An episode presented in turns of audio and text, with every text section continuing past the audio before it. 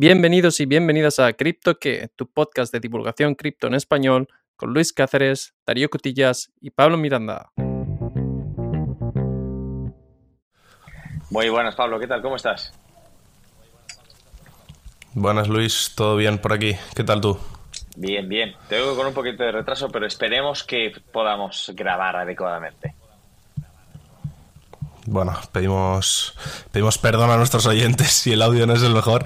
Estamos grabando en unas condiciones que no son las habituales, así que bueno, intentaremos que, que, vaya lo mejor posible antes de, dejar a nuestros queridos oyentes sin episodio, ¿no? Está claro. ¿Cómo, cómo te encuentras? Que esta semana estuviste ahí un poco eh, lidiando con la enfermedad. Bueno, bien, bien, mejor, mejor. Ya recuperando. Se me notará un poquito en la voz, que sigo un poco resfriado, pero bueno, mejorando. Está bien, no te ahogas, ¿no? Un poquito, así que te voy a dejar que hables tú hoy. Bueno, vamos a ver. En un principio vamos a comentar de las CBDCs y luego te quiero comentar acerca de Twitter y por qué nos interesa esto. Pero, ¿qué te parece si empezamos a hablar de las CBDCs? Bueno, perfecto. Eh, lo primero sería comentar un poquito qué es una CBDC, ¿no? Porque mucha gente que nos estará escuchando no tendrá ni idea. Y bueno, básicamente las siglas eh, en inglés son eh, Central Bank Digital Currency o moneda digital de, un banco central. ¿A qué te suena esto, Luis? Pues a una moneda como cualquier otra, pero que en lugar de estar representada por monedas y billetes, está representada por un por un libro de cuentas y permite interacciones digitales. Pero también, al decir Central Bank, también se sabe centralizada, controlada por el Banco Central, no descentralizada como Bitcoin, por ejemplo. Claro, bueno, aquí esto lo traemos porque hemos visto la noticia de que, bueno, el, primer ministro de Reino Unido, que igual me puede recordar el nombre porque se se me ha olvidado. Rishi Sunak, el sucesor de Liz, Liz, Truss, que estuvo en el cargo 45 días y, por cierto, tiene derecho a una pensión vitalicia de 115.000 libras al año. No está mal. Bueno, mira, por un mes y medio de trabajo, no está mal. Toma nota. Eh, bueno, al, tema, al tema. Eh, este hombre, este Rishi Sunak, está decidido a lanzar una CBDC, de estas que comentamos, en el, en el Reino Unido. Y bueno, pues queríamos comentar un poquito cómo afecta esto al, sistema financiero del país, eh, qué consecuencias tiene, pros y contras, ¿cómo lo ves tú? Pues en primer lugar, en lugar de en lugar de tener un dirigente que es que va a contracorriente, este tipo es un es un defensor de la criptomoneda. A, título de efeméride o curiosidad, ya ordenó en su día la creación de un NFT de la familia real. Eh, o sea que era era curioso. Bueno, en realidad no, no, recuerdo si es exactamente de la familia real, pero era un NFT relacionado con, con algo del Estado. Que no es al, no es una actitud muy muy clásica, pero vamos, es un gran defensor de la criptomoneda como solución tecnológica algunos de, algunos de los problemas que tenemos. Claro, pero yo veo una CBDC y veo lo contrario a, lo que es la, esencia o la filosofía de, las criptomonedas, ¿no te parece? Claro, ahí, llega el punto, o sea, es una criptomoneda en el sentido de que utiliza tecnología criptológica para poder eh, hacer transacciones entre unos y otros de manera directa o y en el fondo cuando miras cómo se, cómo funciona esta moneda lo único que tiene es que el banco central eh, del Reino Unido sustituye eh, la moneda fiduciaria tradicional por una moneda digital. Pero más allá de eso todo el resto de, de operaciones de circulación no cambia. O sea yo no lo veo tanto como una no lo veo como un avance, lo veo más como una evolución normal y natural, que es lo que comentábamos en otros episodios, manera de, no hay descentralización de ningún tipo. Está controlada exactamente por los mismos actores. Lo único que cambiamos es la forma de, de transaccionar, quiere decir, la operativa. Claro, porque al final eh, yo creo que a primera vista lo que te viene a la cabeza es que lo que esto va a conseguir es que el Estado tenga un mayor poder sobre la economía, porque al final es un, una moneda digital que puede ser rastreada en cualquier momento y, bueno, pueden saber absolutamente todos los, pagos y cobros que se dan en la sociedad, eh, las tendencias de compra que tiene cada individuo. Yo creo que tienen acceso a muchísima más información que la que tienen hoy en día, ¿no? Sí, lo que pasa es que, a ver, siendo un banco central no van a vender esa información. E imagino que hay problemas en materia de seguridad, porque si, si, los, eh, si los hackean, entonces se altera la fuente de, de, verdad, la única fuente de verdad que hay, que son los archivos del, Banco Central en cuestión. Entonces, eh, presenta ciertas oportunidades y ciertos retos, pero en materia de transparencia, si quieres, o de trazabilidad, sí. El 100% de los movimientos con esa moneda, en teoría, en unos cuantos años estarán todos registrados. ¿Quién ha cobrado qué? ¿Por qué? ¿Quién paga?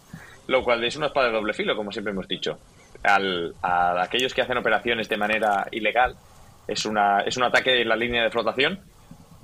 Tendrá que, tendrán que esforzarse un poco más en, en blanquear o en hacer que los flujos se, se puedan eh, camuflar por vías legales, pero también es un ataque a la privacidad del individuo. Ya no vas a tener libertad para comprar o vender sin que la gente sepa. Todo el mundo va a poder ver en qué te está gastando el dinero. Y bueno, decimos todo el mundo, no creo que sea transparente y no creo que sea accesible por todos. Será accesible, imagino, por los funcionarios.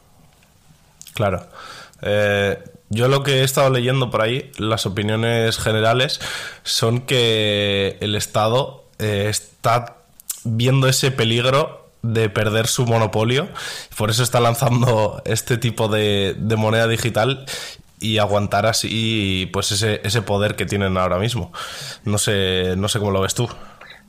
Claro, pero en el fondo, yo recuerdo que lo comentasteis además con Pablo cuando le entrevistasteis, que, que el Banco Central, el Banco de España ya lo veía como un potencial ataque a la soberanía monetaria y tenía que monitorizar todas las operaciones.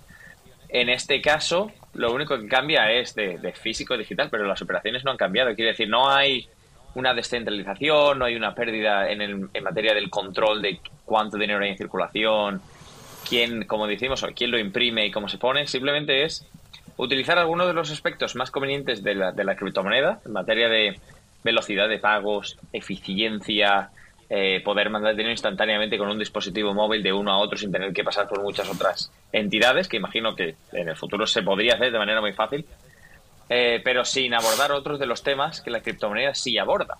Porque las ventajas de Bitcoin es que es descentralizado, es que te vale todo el mundo. Una CBDC no te soluciona ninguno de estos problemas. Sigue habiendo eh, tipos de intercambio entre una libra y un dólar, o seguiría habiendo, entre una libra y un euro. Eh, sigue habiendo problemas de que la moneda digital o no sea aceptada. Todo se puede solucionar con tecnología, pero estás abriendo la puerta a intermediarios en favor de no perder estos agentes centralizadores, que son los bancos centrales, el poder de influir en la economía. Claro. Y bueno, para, para nuestros oyentes, hemos estado hablando de, del Reino Unido, pero desde 2019 tenemos un, un proyecto llamado Eurochain, que está en marcha por el Banco Central Europeo, que también está dispuesto a sacar el, el euro digital y ponerlo en circulación. Así que esto parece una, una práctica que será habitual y que, y que se expandirá en el, en el futuro cercano. En efecto. Entonces, imagínate hacer las mismas transacciones que haces hoy el día, que además me imagino tú, estando en España, vas con el móvil, pagas sin, sin utilizar ninguna moneda, pagas directamente con la tarjeta en el móvil, el, el del establecimiento. O sea, tu operativa no va a cambiar en demasía, cambiará a todos aquellos que hagan operaciones en efectivo de una manera más habitual. Pero también te, para aquellos que tengan más tendencia hacia, hacia lo digital, sí, si tienes el móvil cerca todo bien, pero si no estás acostumbrado a utilizar el móvil, si tienes problemas encontrando un monedero manejándolo, o imagino que para las generaciones más mayores puede, puede suponer un desafío. Estamos en riesgo de excluir a un cierto porcentaje de la población que no han tenido cultura de teléfono, ni cultura de tenerlo cerca, ni de ir haciendo transacciones con el teléfono en todos sitios. Que esto también está pasando hoy día. O sea, es un proceso gradual. Lo único que está claro. aumentando el nivel de digitalización posiblemente de manera exponencial en los próximos 5 o 10 años. Claro, yo imagino que al final, eh, si sacan este euro digital, no, no será un sistema de pagos como el que conocemos actualmente de crearte tu cartera, eh, añadir tus fondos, creo que será algo mucho más sencillo para que, para que cualquiera sea capaz de utilizarlo, vaya. Sí, eso, eso da curiosidad porque el rol del banco hoy día es el de permitirte acceder y mantener seguros tus fondos, además de luego acceder a productos financieros, como puede ser un préstamo, una hipoteca, etcétera. Si tú de repente ya no necesitas tener tus fondos en un banco porque están registrados de manera digital en un en un ledger, en un libro de cuentas, y básicamente puedes transaccionar directamente sin ningún instrumento cual tarjeta, de repente estás reduciendo el rol de la entidad bancaria a momento de ahora a un rol completamente distinto todavía te van a seguir ofreciendo productos financieros porque son ellos los que están decidiendo en el sistema actual eh, si a ti te dan un préstamo o no, a qué tipo de interés, si se puede hacer algo eh, para bajarlo o si eres un sujeto de más riesgo. Pero cabe, cabe la pregunta de en qué momento vamos a seguir aplicando estructuras antiguas cuando la tecnología resuelve en parte algunos de estos problemas. Ya hemos visto también en otros proyectos descentralizados que, puedes acceder a préstamos de manera más o menos instantánea, probando que cumples una serie de condiciones. ¿Tiene sentido mantener el rol de, la entidad bancaria como es hoy día en un futuro donde tengas una CBDC? Claro, pero ahí entran muchos más intereses que la propia utilidad o, o el propio sentido. Entran intereses económicos por parte del Estado, de los bancos y demás. Entonces, bueno, veremos qué pasa, pero pero esto de, las monedas digitales en forma de CBDC, creo que es más lo que tú dices, que es simplemente un avance natural de la tecnología que algo tan disruptivo como, como parece de primeras, ¿no? A ver, oportunidades hay. Esto es como. Imagino, creo que lo hemos comentado fuera de línea, pero no sé si lo hemos comentado en línea alguna vez. ¿Sabes por qué los cohetes tienen el tamaño que tienen? es completamente off topic, pero ¿sabes por qué los cohetes tienen el tamaño que tienen? Porque en un principio, para transportar las piezas de un sitio a otro necesitan utilizar trenes. Y el tamaño de un tren fue diseñado de manera que puede utilizar y pasar por las vías del tren y pasar por los túneles de las montañas y los puentes. Y esto, en teoría, siguiendo el avance, igual que los coches, están adaptados a una especie de ancho que fue diseñado en su día porque era el ancho de las carretas y los carros. Y las carretas y los carros estaban empujados por dos caballos. Entonces, hoy en día, el ancho de los, de los cohetes y el ancho de la mayoría de piezas de, alta fabricación industrial tienen el ancho porque es el equivalente al culo de dos caballos en anchura. Entonces, aplicando esto al mundo financiero, eh, y para aquellos oyentes que tengan curiosidad, se puede encontrar este, esta explicación en YouTube y en otras plataformas un poquito más elaborada seguiremos pensando de la misma manera que pensábamos hace 100 años con respecto a los bancos, aunque la tecnología haya mejorado mucho? ¿O vamos a cambiar la forma de pensar para reducir intermediarios y aportar más valor a la sociedad? Esa es la pregunta que dejo en el aire porque en realidad no sé qué respuesta tiene, nadie lo puede saber, pero es un reto importante para los Santander, BBVA y todos aquellos bancos que puedas conocer en materia de cómo operan hoy día y qué retos les supone una CBDC. Buena reflexión, buena reflexión. Vale. Eh, con la reflexión que cambia el tema, te quería comentar, antes de que se nos pase mucho el tiempo, eh, ¿has visto lo de Elon Musk y Twitter? Hombre, por supuesto, ¿quién no lo ha visto, no? Has visto que mm, al final parece, eh, después de haber estado luchando mucho tiempo para comprar Twitter, que si para adelante, que si para atrás, hizo una oferta fuera de mercado, la aceptaron, luego se quería echar atrás con los bots y parece que va a salir adelante. Sí, de hecho ya está comentando, está tuiteando él mismo, que bueno, yo he visto algún tuit ya de la comedia vuelve a ser legal en el mundo y demás. O sea, ya está, está con el control total. Bueno, más allá de que pues, de, entró a, la sede el otro día, a los headquarters, y quería hacer una, un chiste que en, que en inglés sería algo así como let that sink in. O sea, deja que, deja que eso se te siente en la cabeza. Y ahí hizo un juego de palabras en plan con un sink, con un lavabo, y apareció en Twitter con un lavabo entrando por la puerta para que los empleados se dieran cuenta también para poder hacer el, el meme, el meme. Pero vamos, en el fondo te quería comentar de esto porque puede ser que tenga cierto impacto en el mundo de cripto. Y yo me lo planteé de esta forma, antes de que me preguntes, no lo veo, o me lo, me lo cuentes. Si lo piensas, Twitter ya se había informado de que estaba trabajando en un, en un crypto wallet, en un wallet cripto para incorporar a la plataforma. Twitter, por lo general, tiene una audiencia un poquito más mayor o más adulta que, otras plataformas, que otras redes sociales. Twitter básicamente era para mayores de 40, como quien dice, es donde se publican la mayoría de noticias hoy día, que luego se hacen con otros sitios, pero por el formato que tiene, Twitter era muy popular entre, los más adultos, particularmente en los Estados Unidos. Elon Musk ya había comentado acerca de, de permitir pagos en cripto en Twitter e incluso Dogecoin ser una alternativa. De manera que en el momento en que Elon Musk se, más o menos se confirmó que, que había llegado a Twitter, el Doge subió un 20%. ¿Te fijaste? Creo que a día de hoy es bastante más, ¿eh? La subida.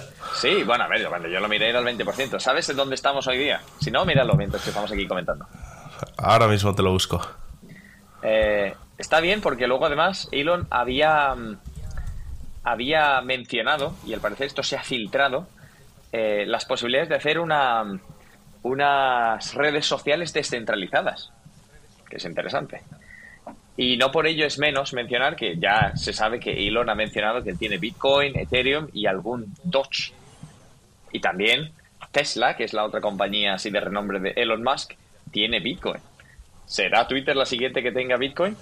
Entonces, a, partir de aquí se levantan preguntas en materia de cómo reaccionará el mundo tradicional y todos aquellos que son de un perfil un poco más mayor en materia de edad y demografía a, la evolución de Twitter que puede tener con respecto al mundo cripto. Interesante, ¿eh? Bueno, sí. Eh, mira, tengo aquí el dato. En las últimas 24 horas, ahora mismo, 37% arriba. Tenemos a Dogecoin. Así que, fíjate, el... Bueno, la repercusión que ha tenido esto. La gente, bueno, es que con Elon Musk nunca se sabe. O sea, iba a decir, la gente se cree que va a usar Dogecoin como medio de pago, pero es que ya lo ha hecho anteriormente y probablemente lo siga utilizando. Claro, y la gente se suele fijar, a ver, hechos divertidos, excepto que tú seas el CEO de Twitter, que nada más llegar despidió al CEO y al CEO de Twitter, tal cual entró por la puerta. Pero luego el otro punto es, esta empresa es grande y afecta a, a mucha gente, sobre todo los que trabajan en, en los medios de comunicación, se usa de forma diaria. Entonces, cualquier impacto que haga Elon, de manera directa o indirecta, eh, a través de la plataforma Twitter, en aceptar o no aceptar medios de pago y cómo se discuten las posibilidades de las, del mundo cripto, va a tener un impacto directo. Ya en el Doge se aprecia esta subida del 37%. Imagínate si en algún momento se convierte y se acepta como medio de pago, se promueve el intercambio de criptomonedas en la plataforma de una manera u otra. Que simplemente alguien pueda dar propinas en cripto vía Twitter porque te gustan los hilos que hace. hay, posibilidades, abre posibilidades. No, no sé exactamente dónde va a ir, pero te lo quería dejar en el radar porque habrá que estar atentos a la evolución. E igual son buenas noticias. Sí, es interesante, abre, abre mucho, muchas puertas. No me acaba de gustar que la moneda principal de este hombre sea Dogecoin, porque deja en, en mal lugar al mundo de las criptomonedas visto desde fuera. Pero bueno, oye, todo lo que sea adopción eh, es bienvenida. Sí, aparte, para todos aquellos oyentes que no lo sepan o que no nos hayan escuchado durante mucho tiempo, tenemos un capítulo acerca de Dogecoin, entrando en qué es, cómo funciona y demás. O sea que, querido oyente, si te interesa, te lo dejamos en la descripción. Pero, a ver, lo importante es, está en la esfera cripto. Eh, eh, cuando, era, cuando era en Tesla, ya no es tan eh, predominante porque no todo el mundo tiene acceso a comprar un Tesla. Yo no tengo un Tesla y seguramente tú tampoco tengas un Tesla. Pero utilizar Twitter es una manera mucho más, eh, a un nivel mucho más aceptable. Nosotros sí tenemos Twitter, por cierto, arroba guion bajo criptoque, por si queréis hablar con nosotros. Y con esta reflexión acerca de vamos a ver qué cambios hay en Twitter, yo creo que lo podemos dejar por aquí. Ya se, ya se ve que se te cae el moquillo, Pablo, y no quiero que sufras. bueno, creo que no nos hemos dejado nada en el tintero. Y bueno, para este episodio que hemos hecho aquí, como hemos podido, esperamos que, que os haya gustado y que haya salido lo mejor posible, que eso lo comprobaremos ahora mismo en cuanto cerremos. Fenómeno. Pues, queridos oyentes, si nos queréis mandar alguna información o, o básicamente pedirnos algún tema, hemos comentado el Twitter que es barra baja criptoque, con latina. También os podéis mandar a preguntas arroba cryptokey.com o si os hace más ilusión un mensaje de audio que lo tendréis en la descripción del episodio o del show, en una de las dos, ni nunca recuerdo cuál. Por lo demás, Pablo, un placer hablar contigo ahora que te encuentres un poco mejor. Espero que continúes en la subida. Un abrazo y nos escuchamos la semana que viene. Adiós.